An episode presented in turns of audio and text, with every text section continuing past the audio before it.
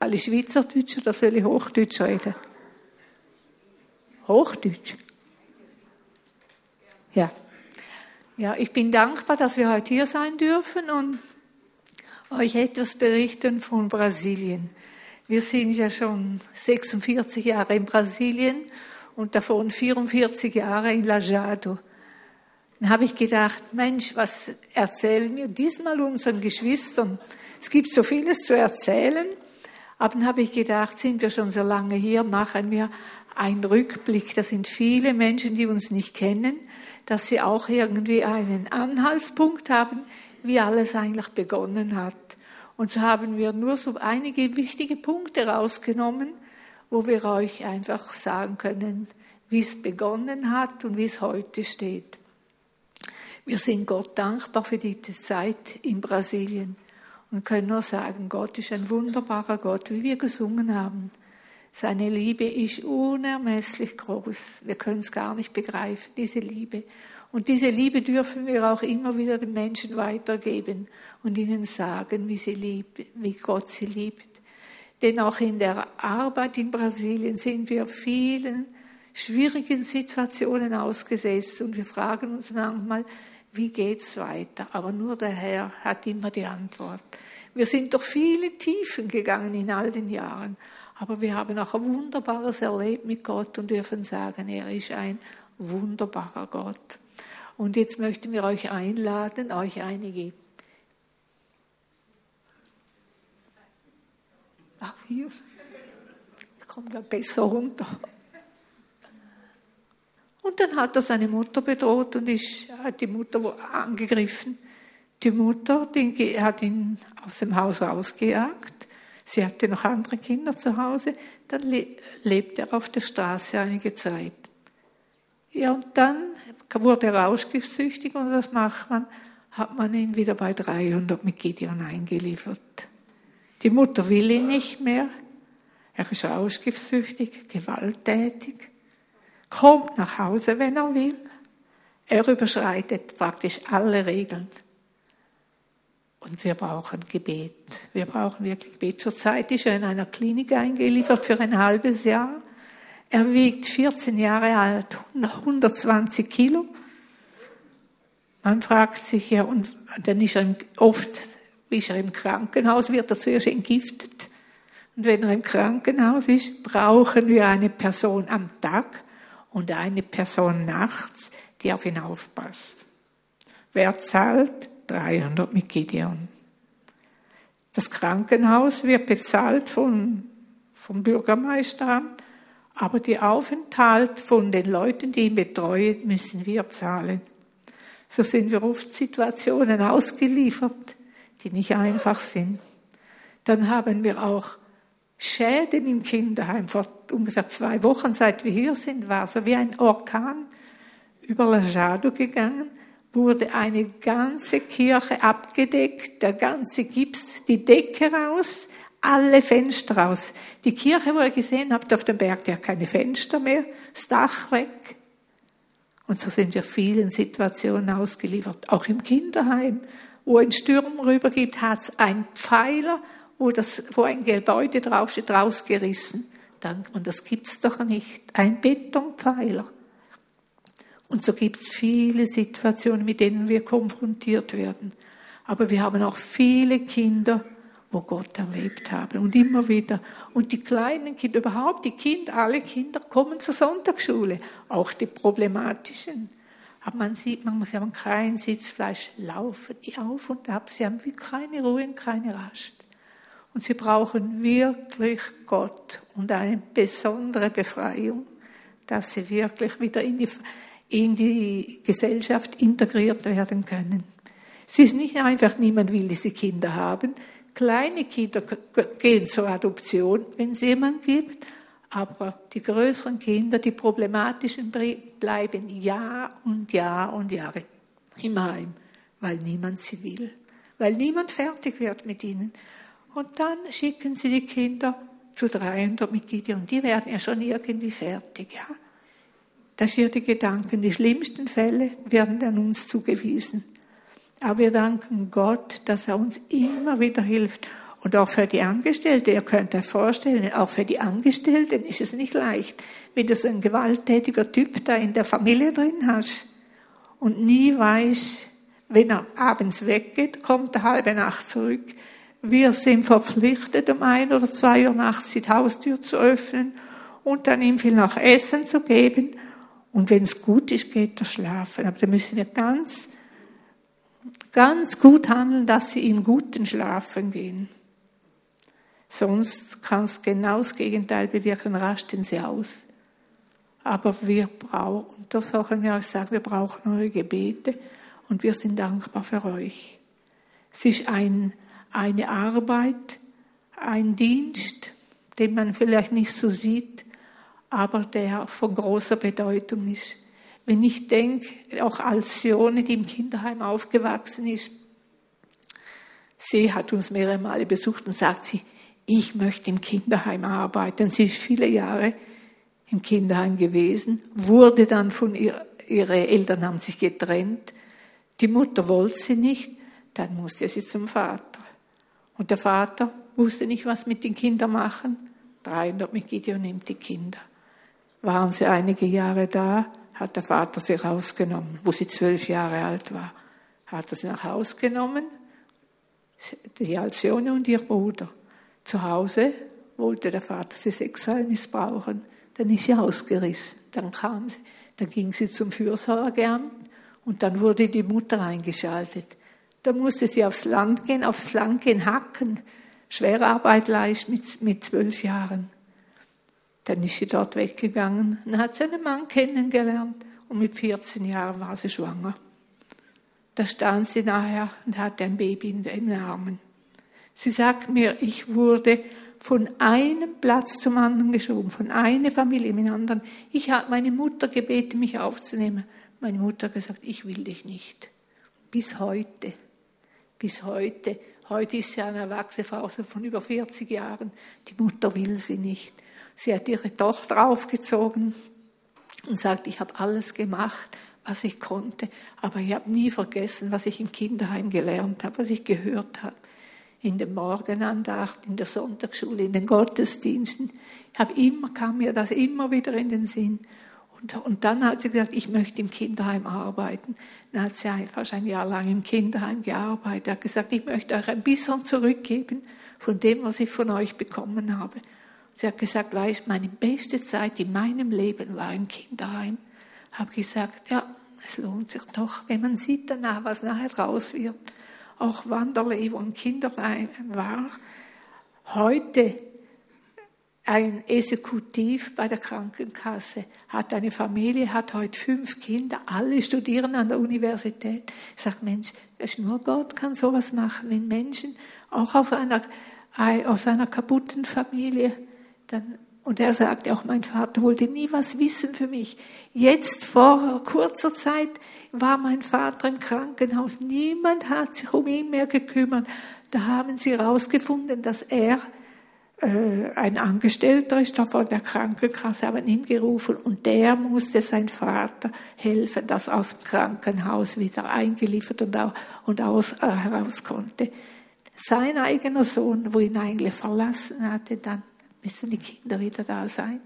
Und er sagt, du, ich habe mich vor kurzem, er hat sich schon lange bekehrt, aber dieses Jahr hat er sich taufen lassen.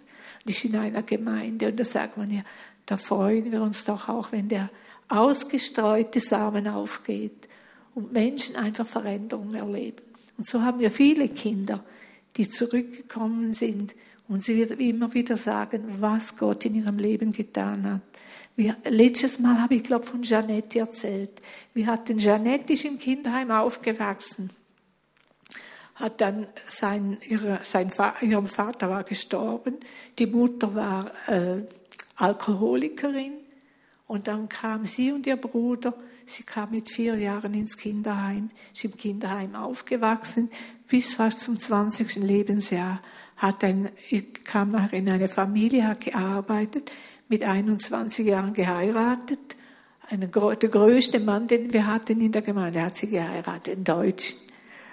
Und sie, ihr ging's gut. Sie hat einen Sohn von 14 Jahren heute. Und sie hatte, vor etwa fünf Jahren hatte sie Krebs und wurde von Krebs geheilt. Sie hat nachher in der, wo sie ja die Therapie gemacht hat, äh, die Chemotherapie, wurde sie schwanger. Und da haben die Ärzte gesagt, sie muss das Kind wegnehmen lassen. Sagt sie, nein, ich behalte mein Kind. Sie haben gesagt, da wird kein Kind zur Welt kommen, sondern ein Monster. Das hat sie gesagt, nein, ich werde mein Kind, ich will mein Kind. Sie hat einen gesunden Jungen geboren, ganz blond deutsch, in der deutschen Abstammung. Er ist heute zweieinhalb Jahre alt. Und, vor, und sie hat gearbeitet, das ging ihr gut. Und vor zwei Monaten ist Janette gestorben. Für uns war es wirklich etwas Unglaubliches. Sie wurde geheilt damals, hat keinen Krebs, nichts mehr gehabt und ist wie, ist vor kurzem gestorben. Und sie hat ein wunderbares Zeugnis hinterlassen in ihrer Familie. Der Mann und der Sohn, die sagen, sie können es nicht begreifen, aber Gott macht keine Fehler. Ja. Und wir danken Gott für das Zeugnis von Janette. Überall, wo sie war, im Krankenhaus, überall, die waren alle perplex über das Zeugnis von Janette, weil sie immer gesagt hat, Gott hat mich geheilt. Und wo, wo sie damals, wo sie Krebs hatte, hat niemand dran geglaubt. Sie war nur noch Haut und Knochen. Aber Gott hat sie wirklich angerührt und hat ihr noch ein Kind geschenkt. Das war ihr Wunsch gewesen. Und jetzt, wo er zweieinhalb Jahre alt war, ist sie heimgegangen. Und war wirklich eine gewaltige Beerdigung, wo sie und wir danken Gott für jedes Zeugnis von jedem Kind. Wir hatten auch einen Jungen, wir haben noch einen Jungen, der ist heute auch über 40 Jahre alt, hat eigene Familie, war in Amerika, hat in Amerika, war bei Petrobras, einer, einer großen Firma, hat dort gearbeitet, arbeitet heute noch. Und wir danken Gott auch für sein Leben. Er ist auch Jugendleiter in, im Süden von Brasilien und macht auch einen ganz feinen Dienst. Und so dürfen wir sehen, dass viele, viele Kinder den Weg zu Gott gefunden haben, wenn manchmal auch nicht im Kinderheim, aber später, wenn sie mit Situationen konfrontiert werden, erinnern sie sich wieder, was sie gehört haben, auch in der Kinderzeit. Und wir danken Gott, dass auch der ausgestreute Samen immer wieder aufgeht. Und so empfehlen wir auch diese Arbeit weiterhin eurer Fürbitte. Wir haben das Blatt rein mit Gideon. Da könnt ihr noch mehr lesen daraus. Und wir wünschen euch weiterhin Gottes Segen. Danken auch eurem Pastor, der uns eingeladen hat, euch allen, euch lieben Geschwistern und empfehlen diese Arbeit auch weiterhin eurer Fürbitte. Gott segne euch.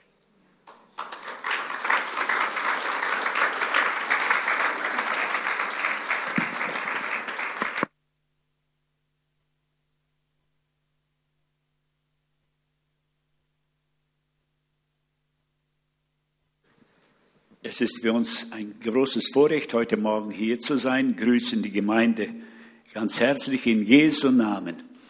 Danken Gott für diese Gelegenheit. Die Gemeinden in Lagiado, die Mitarbeiter, sie haben uns beauftragt, überall zu grüßen und ihnen sagen, ihren Dank auch für die, die Unterstützung für das 300 mit Gideon, die Europa uns dazu beiträgt, dass wir diese Arbeit tun dürfen. Meine Frau hat ein wenig berichtet über die Sozialarbeit, über das Kinderheim. Wir wollten nie in, unsere, in unserem Dienst ein Kinderheim haben. Das war das Letzte, was wir äh, gedacht hätten. Äh, ich habe immer ein Wort gebraucht, Kinderheim, ein Klotz am Bein. Dann bist du immer gebunden, hast keinen freien Tag musst Kinder und Gemeinde äh, betreuen. Aber Gott wollte so. Eines Tages wurde das uns angetragen und ich habe gesagt, nein, auf keinen Fall. Das war die Gemeinde, die wir übernommen haben, hatte ein Kinderheim. Der Pastor, der weggezogen ist, hat das Kinderheim weitergeleitet. Dann kam der Punkt, wo er krank wurde und sehr krank war und sagte, Aldino, äh, du musst das Kinderheim übernehmen. Ich sagte, nein, ich danke, ich kann das nicht machen. Ich gebe dir 30 Tage. und überlege, sonst muss ich das Kinderheim schließen und äh, es, wird, es ist dann schade für die Kinder. In diesen 30 Tagen haben wir gebetet und ich darf es mit aller Demut sagen. Wir hörten oder ich hörte die Stimme Gottes äh, äh, mit meinem Gehör, nicht nur da drin, sondern laut. Der Herr sagte, ich will, dass du diese Arbeit tust. Ich will, dass du diesen Kindern dienst. Sagte ich, Herr, dann brauche ich auch deine Hilfe. Wir haben keine Finanzen, wir haben keine, wir haben keine Geldgeber, aber wenn du es forderst, ich werde es tun und verlasse mich total auf deine Hilfe. Kinderheim ist ja nicht unsere Hauptaufgabe gewesen und noch nie gewesen, sondern Gemeindebau. Wir haben ein sehr, sehr großes Gebiet übernommen. Ihr habt auf den Bildern einiges nur gesehen. Äh, sehr groß, das war vielleicht so 250 Kilometer lang und 200 Kilometer breit das Gebiet mit über 40 Städte, kleine Städte, Bürgergemeinden und äh, da war fast nichts gewesen. Das ganze Gebiet von der Pfingstgemeinde gab es knapp 100 Mitglieder. Da eine kleine Gruppe, dort eine kleine Gruppe. Und Gott hat uns dort hineingestellt. Mit vielen Herausforderungen. Wir haben nicht alles richtig gemacht. Wir haben es nicht alles perfekt gemacht. Aber unser Ziel war, Jesus zu dienen und Menschen für ihn zu gewinnen. Und da ich aufgewachsen bin in einem Sägewerk, eine Mühle, und gelernt habe, schwer arbeiten von Kind auf. Das war von, von fünf Jahren, sechs Jahren mussten wir schon arbeiten und nicht nur wenig. Unsere Eltern kamen, meine Eltern kamen aus Deutschland, schon als Erwachsene und sind mitten in den Urwald reingezogen. Die ersten Bäume, die gefällt wurden, haben sie gemacht und sie haben immer schwer gearbeitet und ihre Kinder haben sie dasselbe angeleitet. Es war für mich sehr zum großen Vorteil. Wir durften 44 Kirchen bauen im ganzen Gebiet. Und äh, wer, der, wer der Erste beim Bau war, der die Backsteine getragen hat, der den Zement angeriert hat und den Speis und der die Leute motiviert hat zu bauen, war ich. Und so durfte ich von morgens bis abends beim Bau sein und abends predigen in den neuen Stationgemeinden, die entstanden sind. Immer mehr, immer mehr, immer mehr. Als wir schon viele hatten, dann bekommen wir äh, ein, ein, kommt ein Mann von oben von den Bergen und sagt, Pastor Krüger, wir hören im Radio eure Botschaft. Und in unserer Stadt gibt es keine Pfingstleute, keine Christen und in dem Sinne, wie ihr es versteht. Er war auch keiner. Und wir möchten so gerne, dass Sie kommen in unsere Stadt äh, eine, eine Kirche öffnen, eine Gemeinde bauen. Ich sagte, ja, wo können wir denn beginnen? Er sagte, mein Haus. Er war Arbeiter bei einem, einem Großgrundbesitzer, hatte so eine kleine Hütte dort, wo er wohnte. Und so durften wir dort mit äh, Gottesdiensten beginnen. Weit oben in den Bergen, äh, fast so 1000 Meter hoch die Berge, schlechte Straßen, ganz schmale, äh, äh Kiesstraßen, Erde und Kies und man musste sehr, sehr langsam fahren, dass man da nicht die Abhänge, 200 Meter Abhänge, Abgrund abstürzte. Und tatsächlich, Gott hat mich bewahrt. Ich bin einmal dort hochgefahren, hatte ein Pickup Ford und, und ich fuhr wirklich langsam und ich, ich wusste, du musst aufpassen. Und ich komme in eine Kurve hinein Vielleicht bin ich so 10, 12 Kilometer gefahren pro Stunde. Die, die, die, die, die, Bürgermeisteramt hat eine, eine Maschine dort geschickt, und, äh, dass die Straße gerade zu schaden und die ganzen feinen Steine raufgetan auf der Piste. Und plötzlich auf einmal, wie von einem Stoß, wird mein Auto umgedreht, hat sich gewendet auf der Straße, ein Abgrund so von 200 Meter. Ich habe so laut geschrien wie noch nie in meinem Leben. Ich sagte, Gott, hilf mir, rette mich, lass mich dort nicht hinunterstürzen. 200 Meter Abgrund, Steine und Felsen. Und plötzlich stand das Auto ganz gerade wie von einer unsichtbaren Hand und ich durfte dann zitternd weiterfahren. Und Gott hat seine Güte offenbart. So sind wir Gott so dankbar. Wir durften evangelisieren. Ihr müsst verstehen, Brasilien ist ein Land, das man nicht so mit zwei Worten beschreiben kann. Äh, Okkultismus, Spiritismus, Wahrsagerei, all diese, dieses, äh, diese geistigen Bewegungen, diese geistlichen Bewegungen von der Unterwelt sind so stark, die offizielle von Staat angegebene, die, die mit solchen Dingen umgehen, sind ungefähr 70 Millionen. 70 Millionen, die das betreiben. In jedem Stadtteil gibt es fünf, sechs, sieben äh, solche Spiritistenzirkel. Wenn die Leute krank sind, sie haben kein Geld zum Arzt und äh, die, die Krankenkassen sind bankrott, die, die, die Regierung sind bankrott, die Bürgermeisterämter sind bankrott, äh, die Arbeiter bekommen ihren Lohn bezahlt der beim Bürgermeister arbeitet, sagen wir, der hat im Monat September gearbeitet, am 8., 9. Oktober bekommt er ein, ein Zehntel von seinem Lohn und dann am 15. bekommt er noch etwas und dann noch etwas und bis Ende Monat hat er dann seinen Lohn ausbezahlt bekommen von vorletzten Monat. Die Leute leben in großen Schwierigkeiten. Man sagt, Brasilien hat noch nie solch eine Krise erlebt wie heute. Wir haben 14 Millionen Berufstätige, die einen Beruf erlernt haben, die Schweiße und, und Bau, Bau, Bauunternehmer, äh, Maurer und all diese Berufe. 14 Millionen Arbeitslose. Und dann Handlanger, die, die nie einen Beruf gelernt haben, die so mehr als Halbanalphabeten oder ganz Analphabeten, aber die eine, eine Arbeit hatten bei der Baustelle äh, Backsteine tragen und, und so die geringen Arbeiten, von denen gibt es 26 Millionen Arbeitslose, die keinen Arbeitsvertrag haben, die keine Versicherung haben, wo keine Altersrente eingezahlt wird. So die Not in Brasilien ist groß. Auch der Hunger nach Gott ist groß.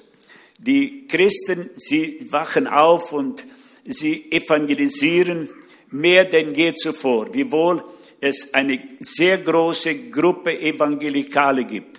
Sehr viele Evangelikale, Menschen, die das Evangelium predigen, Menschen, die das, die Menschen zu Buße rufen und Jesus Christus verkündigen.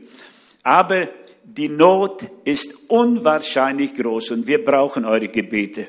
Und wir glauben auch, dass Gott einen Weg und ein Ziel hat, auch für Brasilien. Die Arbeit im Kinderheim, ganz kurz, will ich berichten von unseren Richter. Äh, der, die Stadt hat es äh, so gewollt, die Stadtrat haben mich auserwählt für den Ehrenbürger zu werden von Lagiado nach 44 Jahren Arbeit.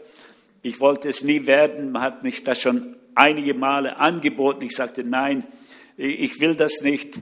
Ich arbeite nicht um Anerkennung, ich arbeite für Jesus. Aber jetzt haben sie es doch durchgebracht alle Stadträte, 14 Stadträte haben dafür gestimmt, der Bürgermeister. Und so habe ich es angenommen. Aber die Ehre habe ich Jesus weitergegeben. Ihm alleine gehört die Ehre. Es waren mehr als 200 Personen bei dieser Feier. Äh, der Richter von der Stadt, der, der uns so überrascht hat, weil wir wissen, wie schwierig es ist als Kinderheimleiter, vom Gericht. Wir sind ja nur ihre Angestellte, besser gesagt, ohne Lohn. Wir sind nur, wir müssen das ausrichten, was sie bestimmen. Und äh, das, der, Richter hat uns so überrascht, weil wie oft saß ich vor den Stadt, äh, äh, Stadtbeamten oder wie heißen die Stadt? Die Rechtsanwälte oder die Staatsbeamten die, die so hart mit mir umgegangen sind. Pastor, wenn du nicht jetzt das endest, du, wir stecken dich in Gefängnis und das Kinderheim wird geschlossen. Wie oft saß ich vor denen zitternd. äh, weil sie so hart mit uns immer gesprochen haben. Und später haben sie uns gesagt, warum. Man sagte ihnen, denn die Staatsanwaltschaft, die Richter, äh, wir würden Betrüger sein. Der Pastor Krüger ist ein Betrüger, der stehlt die Kinder, der nimmt das Geld von den Kindern weg und, und gebraucht es für sich. So hat man viele Propaganda gegen uns gemacht. Und die haben es anfänglich geglaubt. Sie haben nie unser Leben geprüft. Sie haben nie geschaut, äh, was wir richtig machen. Man hat nur gehört, was die anderen reden. Und heute haben wir eine ganz, ganz enge Zusammenarbeit mit der Staatsanwaltschaft, mit den Richtern. Und diese Richter, äh, ich, ich fiel aus allen Wolken, als er seine Ansprache machte bei meinem Geburtstag und bei der Preisübergabe Bürger, Ehrenbürger von Dajade zu sein. Äh, äh, Gott hat einfach Großes getan. Die Herzen verändert, die Stadt schaut zu uns, die Menschen kommen in ihren Nöten zu uns in den Gottesdiensten. Wir sind ja eine Gemeinde der Armen. Es gibt reiche Menschen in Lajado, sehr reiche Leute, unwahrscheinlich reich. Aber es gibt unwahrscheinlich arme Menschen. Ganze Gebiete der Stadt ist alles Favela. Die andere Seite Reichtum, große Reichtum, Riesenhäuser. Das sind Häuser von 1000 Quadratmeter mit allen Besten, was man sich vorstellen kann. Und da die andere Seite leben Leute im Winter, jetzt diesen Winter, bis drei Grad unter Null gewesen. Kalt. Wir haben sie besucht in ihren Baracken. Nur mit Stoff. Hier äh, Leisten, Stände, nur Stoff. Und mitten durchgetrennt mit Stoff, Erdboden. Äh, keine, keine Baracke, eine starke Baracke dünner Stoff. Da ihre Wohnung, Vater, Mutter und zwei Kinder leben da drin. Im Winter drin drei Grad unter Null. Auf dem Boden ein paar, paar Matratzen, alte Matratzen, da drauf schlafen sie. Wenn wir da reingehen, ich werde unwahrscheinlich betroffen und sage immer wieder, Herr, was können wir beitragen als Gemeinde? Was können wir tun als deine Kinder, dass Veränderung hineinkommt? Dass Menschen von dir her verändert werden, eine neue Lebenssicht und Vision bekommen, aus diesem Elend herauszukommen, um neue Menschen zu werden. Und das kann nur Jesus tun. Nur er kann Menschen verändern. Und es ist auch nicht leicht, mit diesen Menschen zu arbeiten. Die meisten sind Halbanalphabeten oder Analphabeten, können nicht lesen. Wenn sie lesen, verstehen sie nicht, was sie lesen.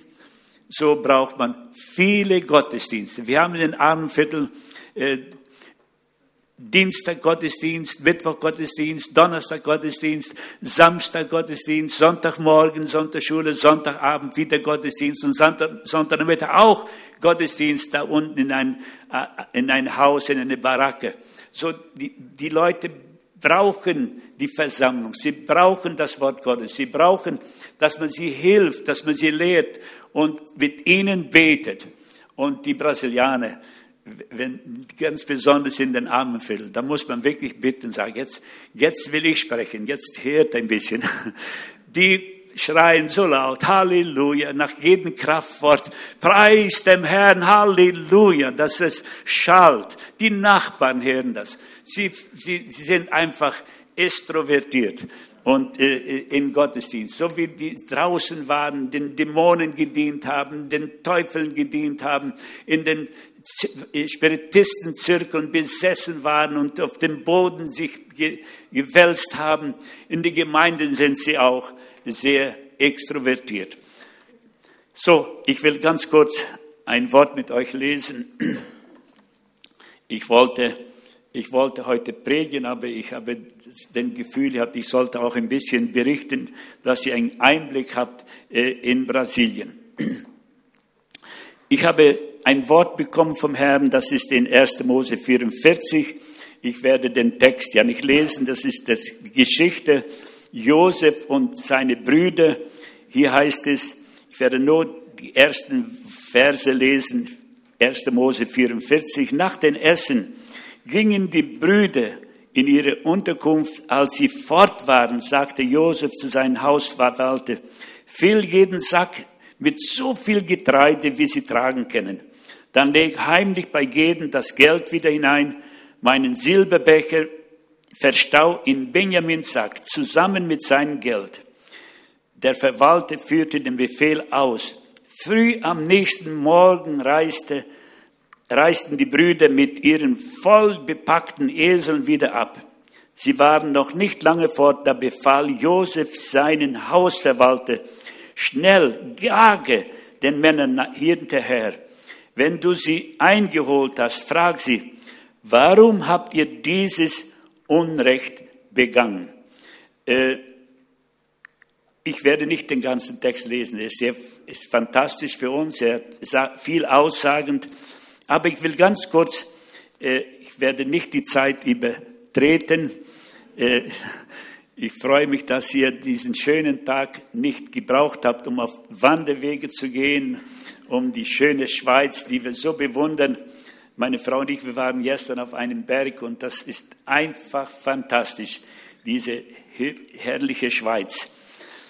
Es gibt ein, es ist ein Fundament in den Worten, die eine, ein Mann 1948 nach dem Zweiten Weltkrieg aussagte, äh, Richard Weber, er sagte, äh, der moderne Mensch, er wurde ein moralischer Ignorant.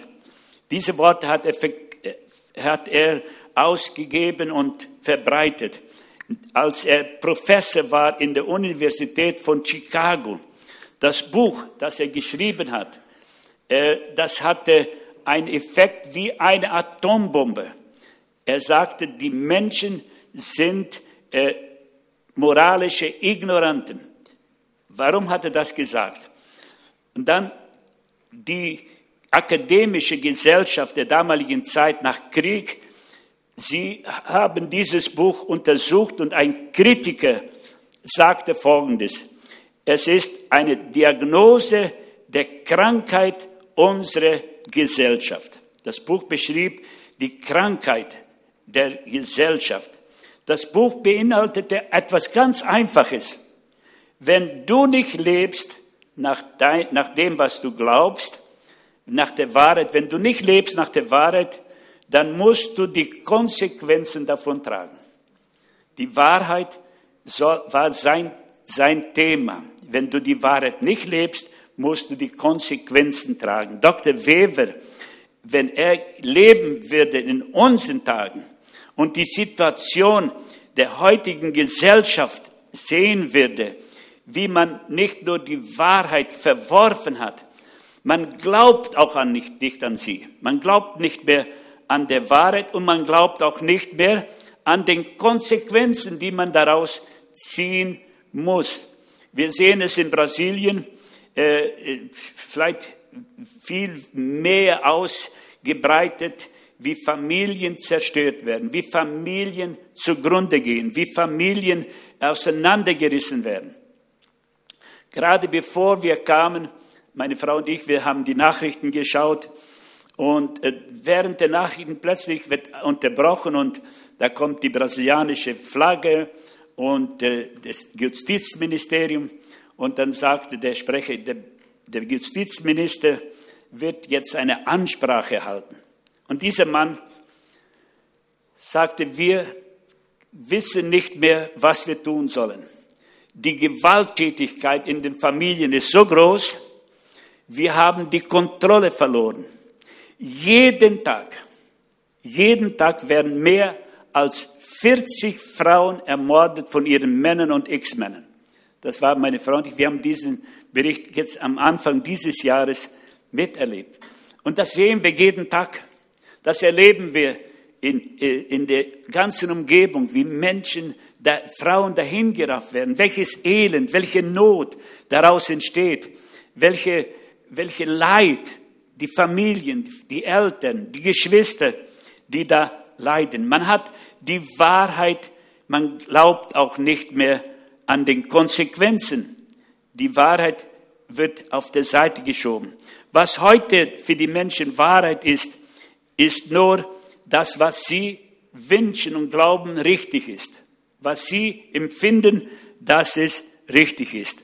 Da es keine absoluten Moralmaßstäbe mehr gibt, kann der Mensch tun, was er will, in seinen Gedanken, in seinen Ausführungen. Ich tue, was ich will und ich brauche keine Konsequenzen mehr fürchten.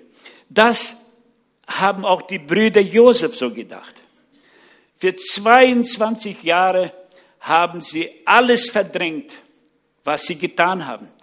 Die Bosheit, die Schlechtigkeit, wie sie ihren Bruder verkauft haben, in Brunnen geworfen, verkauft haben. Und sie glaubten tatsächlich nicht an Konsequenzen. Sie sagten sich, äh, niemand weiß es. Und der einzige Zeuge, das ist Josef, der ist in, mit aller Sicherheit tot und niemals wird unsere Schuld uns finden. Aber das war ein großer Fehler. Plötzlich, sie haben vor den Vater mit aller Nachsicht und Vorbereitung gesagt, Vater, dein Sohn ist tot. Wir wissen nicht, was mit ihm passiert ist. Aber in Kapitel 44, Vers 22, da kommt die Wahrheit doch wieder vor. Und sie werden mit der Wahrheit konfrontiert. Und ihre falsche Sicherheit, ihre falsches Glauben wurde total zerstört. Josef, als er die Brüder dort schon hatte, er wusste, dass es seine Brüder waren, aber sie kannten ihn nicht und sie haben auch nie erwartet, dass es er gewesen wäre, hatte ein Ziel und einen Plan, seinen Brüdern aus diese ihre Situation herauszunehmen und sie zu Buße zu bringen. Der Mensch kann nur eine Veränderung erleben durch Buße, durch Bekehrung. Und Josef war es sein Ziel, ich muss meinen Brüdern helfen, dass sie zur Erkenntnis kommen und dass sie, dass sie ihr Leben verändern lassen von Gott. Nur Josef konnte das tun, seine Brüder wieder zu vereinigen. Als die elf dort bei Josef waren, im Palast waren, sie waren dermaßen glücklich, sie waren dermaßen froh, als sie ein tolles Mahl teilgenommen haben. Sie waren Ehrengäste dort im Palast. Der, der zweite König oder der zweite Herrscher Josef, sie kannten ihn ja nicht, er war mit ihnen im selben Saal und sie durften das Beste essen, sie waren voller Freude.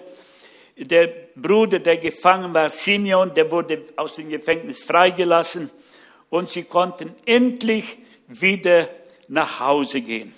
Sie waren Ehrengäste bei einem fantastischen Festmahl.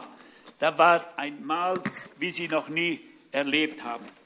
Und sie gingen wieder zurück mit voll beladenen Säcken und waren dankbar für einen so gemütlichen Offizier oder ägyptischen Offizier, der sie behandelt hat. Aber ihre Freude war nicht von Dauer, sondern nur eine Illusion. Wahre Freude und Frieden können nie als Basis die Lüge haben. Sie haben die ganze Zeit mit Lügen ihre, ihres Gesicht versteckt und sie konnten so schön dastehen, als wenn sie die unschuldigsten Menschen der Welt werden sein. Aber man kann nur, man kann nicht ein Fundament bauen auf Lügen. Dann ist es wie ein Bau auf den Sand, wo Jesus sagte, von diesen beiden Bauherren, der eine baute auf den Felsen, der andere baute auf den Sand. Und der, der den Sand baute, hatte das göttliche Richt auf sich herabgebracht. Ohne Gradheit gibt es keinen realen Frieden, nur einen Waffenstillstand. Das sieht man ja auch in den Familien, das erleben wir täglich äh, in, in unserer Stadt. Wie viel Not und wie viel äh, Probleme, Eheprobleme. Dann manchmal ohne eine echte Veränderung gibt es nur einen ganz schwachen Waffenstillstand. Früher oder später bricht dann der Krieg aus. Da der Streit, die, die, die gerecht, jeder rechtfertigt sich selber, aber hier war es, dass Gott einfach eingreift. Der, das, dieser Krieg muss beendet werden. Der Effekt der Gerechtigkeit ist Friede und die Frucht der Gerechtigkeit ist Ruhe und Geborgenheit für immer. Isaiah 32, 17. Jesaja 32, 17. Die Brüder, sie haben plötzlich ein, eine, eine Erfahrung gemacht, die sie aus allen Nähten heraus, aus allen Dingen herausgeworfen hat. Sie wussten nicht mehr, was mit ihnen passiert war. Die Angst, die, die tiefste Angst in ihr Leben ist ausgebrochen. Und sie zerrissen ihre Kleider, wie man es tut, wenn jemand in der Familie gestorben ist. So tief waren sie betroffen.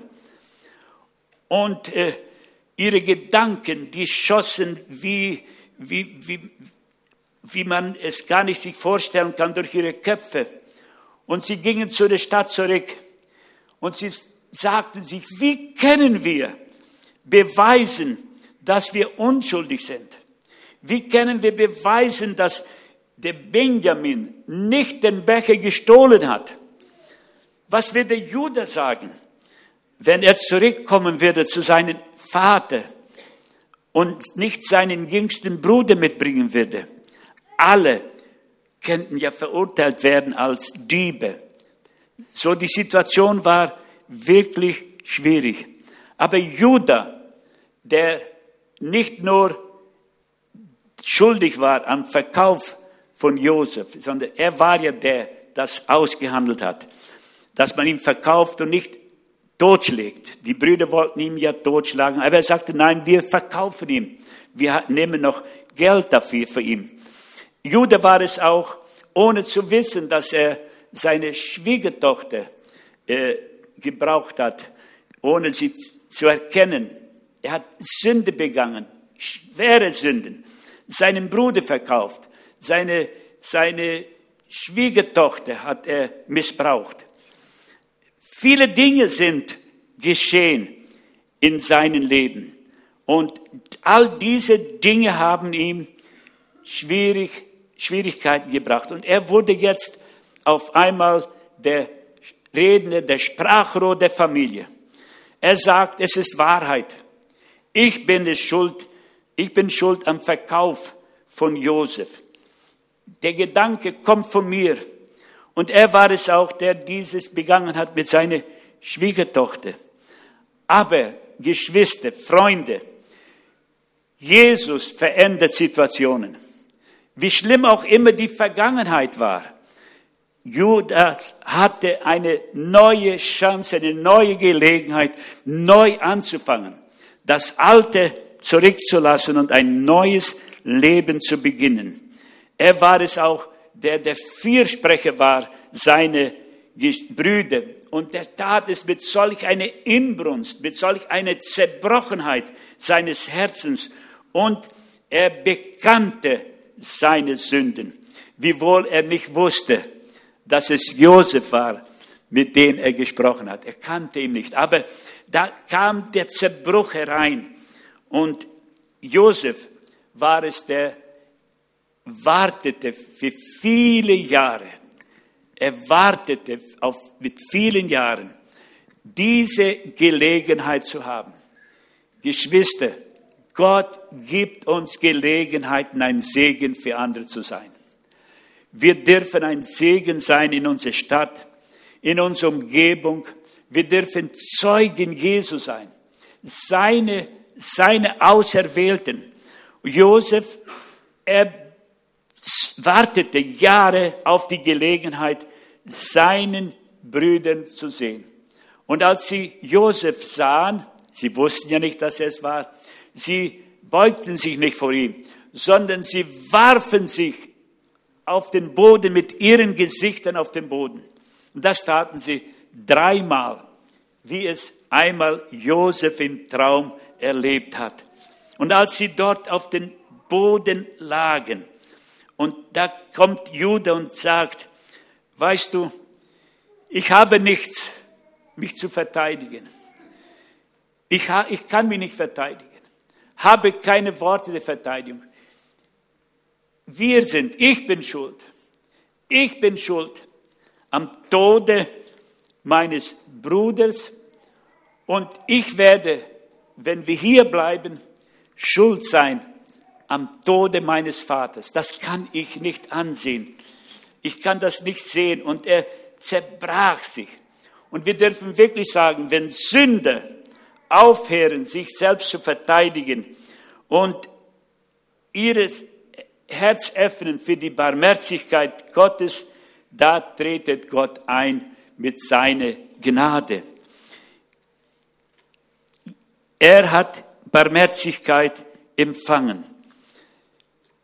Er bat um Barmherzigkeit und empfangen sie. Nicht für das Geld, das in den Säcken zurückgefunden war, nicht für den Goldbecher oder Silberbecher, der in den Samen, in den Kernen dabei war, sondern er bat und offenbarte seine heimlichen Sünden, die so viele Jahre da waren.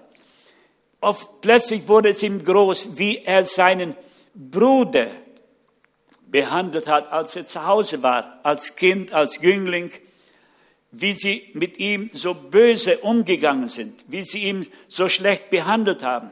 Sie haben nie mit ihm gesprochen. Er war der Verachtete. Und dann erinnert er sich, wie er seinem Vater Leid getan hat, wie er seinen Vater schlecht behandelt hat. All das kam jetzt in ihm zum Vorschein. Und er suchte eine Gelegenheit, sein Leben zu verändern. Und es, dieses Ausdruck der, der, der Schuld hat Josef zu Tränen berührt. Geschwister, wir brauchen, wir brauchen immer wieder die Gnade Gottes in unser Leben. Wir sind in einer so verdorbenen Welt. Wir leben in einer so zerstörten Welt. In der Schweiz vielleicht nicht so stark wie in Brasilien. Und da hat Gott uns als seine Knechte, als seine Diener hineingestellt. Als Licht und als Salz. Und es gibt so viele Brüder Josef in dieser Welt, die verehrt sind, die Sünden begangen haben. Sie kannten einmal Jesus, sie kannten einmal, sind in eine Familie hineingeboren, wo das Evangelium gepredigt wurde, wo das Wort Gottes gelesen wurde. Aber die Zerstörung, das Leid, die Armut hat die Familien zerstört. Und heute sind sie äh, Gambler, heute sind sie äh, drogensüchtig, sind, äh, tun Überfälle begehen. Äh, es gibt heute keinen sicheren Ort in Brasilien. Tag und Nacht, man überfällt Häuser heute am Tage, man nimmt alles hinweg, fährt mit einem LKW vor, ladet alles auf und fährt weg. Die, die, die Leute werden auf der Straße beim Nachhauseweg zerschlagen, weil der Zahltag den Tag war und das Geld wird ihnen weggenommen. Genauso wie Josef Zeiten leben wir heute. Und Gott will uns gebrauchen als seine Kinder, diese verlorenen Brüder zu finden und sie zurechtzubringen. Und Gott hat es, Gott hat Josef gebraucht und sein Herz war da, sie zu vergeben, sie zu überführen von ihren Sünden, sie zu bringen zu einer Buße, einer Umkehr und ein neues Leben zu beginnen. Und das ist unsere Aufgabe in Brasilien. Dafür arbeiten wir, dafür kämpfen wir, dafür setzen wir uns ein und versuchen das Beste. Ihr könnt euch gar nicht vorstellen, welch, welche Schwierigkeiten wir haben, wenn Kinder hineingebracht werden, wie alles durcheinander gebracht wird.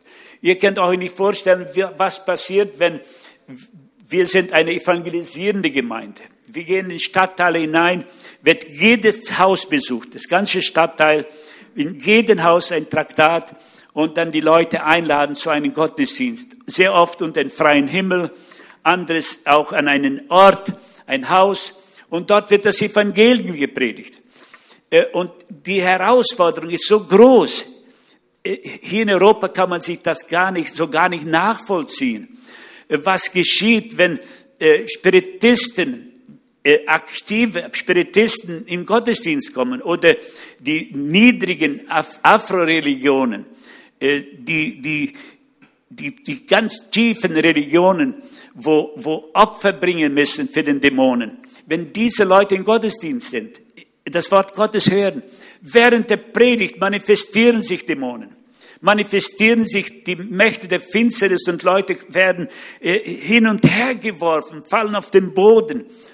Und nur durch die Kraft des Evangeliums, nur durch die Kraft des Wortes Gottes dürfen, kennen wir und dürfen wir Autorität Jesu in Anspruch nehmen und diese Dämonen gebieten, dass sie weichen müssen, dass sie ausfahren müssen und dass diese Menschen frei werden und Jesus Christus erleben als ihren Heiland.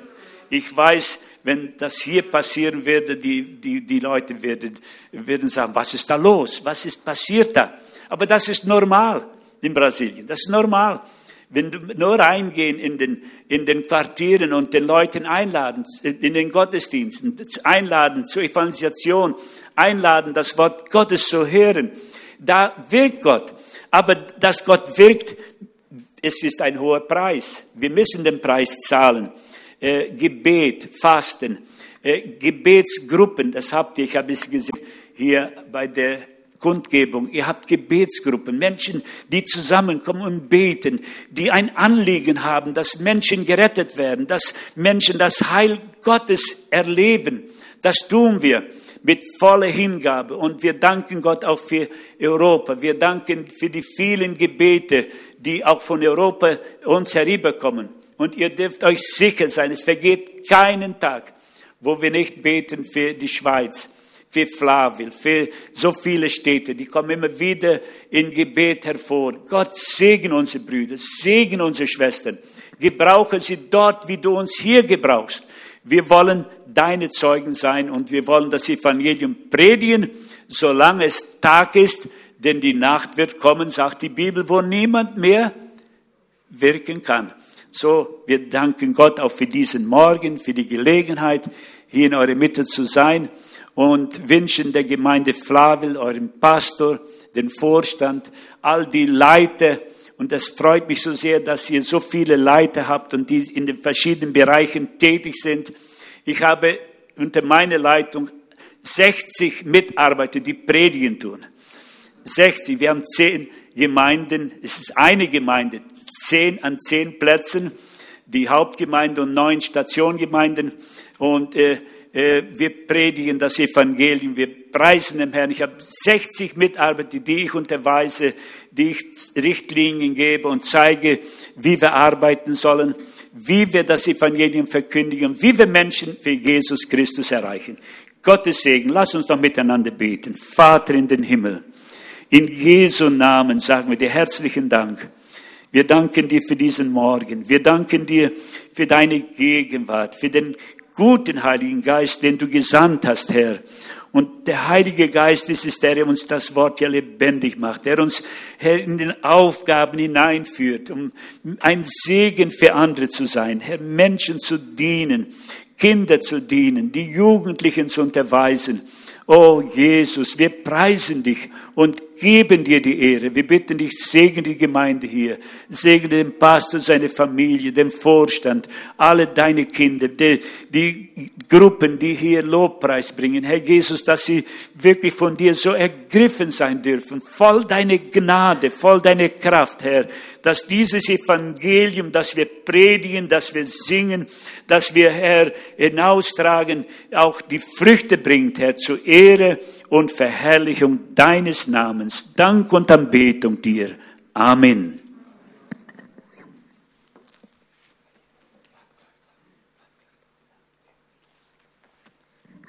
Wir möchten diese beiden alten Krieger, entschuldige diesen Begriff, aber ihr seid es. Maja, komm doch auch bitte nach vorne. Wir möchten Sie nicht einfach so wieder ziehen lassen. Sie gehen bereits vor Weihnachten wieder nach Brasilien zurück. Ich sagte heute Morgen zu meiner Frau, Mensch, die beiden müssen doch schon etwas älter sein, aber ich weiß gar nicht so genau wie alt und ich habe von Aldino erfahren, er ist, äh, ja, er sieht jünger aus, als dass er ist. Aber er ist längst, er wäre längst pensioniert, nur das kennt Gott nicht. Pension ist keine Erfindung Gottes. Noch nicht, Noch nicht ja. Und ich möchte euch ein Wort lesen aus dem Psalm, weil ich denke, ihr braucht das, was du, was du uns gepredigt hast, was ihr uns erzählt habt, braucht ihr selber auch. Hört diese Verse aus dem 71, 71. Psalm. Sei mir Herr ein starker Hort, zu dem ich immer fliehen kann, der du zugesagt hast, mir zu helfen, denn du bist mein Fels und meine Burg. Das bezeugt ihr wohl nach 44 Jahren im äh, Brasilien, in Brasilien. Und weiter schreibt der Psalm ist, mein Mund soll verkündigen deine Gerechtigkeit, täglich deine Wohltaten, die ich nicht zählen kann. Ich gehe einher in der Kraft Gottes des Herrn. Ich preise deine Gerechtigkeit allein. Gott, du hast mich von Jugend auf gelehrt und noch jetzt verkündige ich deine Wunder, auch im Alter. Gott, verlass mich nicht. Und wenn ich grau werde, bis ich deine Macht verkündige, Kindeskindern und deine Kraft allen, die noch kommen sollen. Das wünschen wir euch ganz in hohem Maße, das ist euer Daily Business, euer tägliches Brot, Kindern zu dienen, auch großen Kindern. Und wir möchten Gott bitten, dass er euch mit seiner Kraft, mit seinem Segen begleitet, wohin, wohin auch immer eure Straße noch führen wird. Darf ich euch als Gemeinde bitten, fürbittend hinter diesen beiden äh, Glaubensgeschwistern zu stehen und sie mit dem Segen zu betrauen, der von Gott herkommen soll. Vater im Himmel, danke für Ihre Zeugnisse. Danke, dass wir hier zwei Menschen vor uns stehen haben, die von einem Gott erzählen, der keine Religion oder nur eine Theorie wäre, sondern lebendig, erfahrbar, groß an Kraft und mächtig in Tat und Wort. Und wir segnen euch von diesem Gott Herr, mit all dem, was ihr nötig habt, über eure Vorstellungen heraus. Wir sprechen euch Mut zu, Glaubensmut, der gar nicht zu paaren ist mit eurem, eurem Alter, der, der euch zu Dingen fähig macht, dass die Menschen staunen und sagen, wie kann so etwas geschehen? Gott, du bist ein unfassbarer Gott und dieser Gott, sein Segen soll mit euch sein. Ich denke auch an eure Mitarbeiter, ich denke auch an die Fragen der Nachfolge. Ich bitte Gott, dass er Wege und Türen öffnet und das alles vorbereitet in weiser Voraussicht. Seid diesem starken Gott, der euer Fels, eure Burg ist, wie Psalmist geschrieben hat, befehlen wir euch an und seinem Schutz täglich bei allem, was auf euch hereinbricht und hereinstürmt. Wir danken dir, himmlischer Vater, dass ihre Leben weit über die Grenzen hinaussprechen. In Jesu Namen. Seid gesegnet. Amen. Dann dürfen wir jetzt ja ein Opfer zusammenlegen, das wir Ihnen dann vollumfänglich mitgeben dürfen. Ich bitte die Band uns zu dienen. Euch allen einen wunderschönen Sonntag und von wegen Wandern. Es ist ja noch Zeit, bis die Sonne untergeht.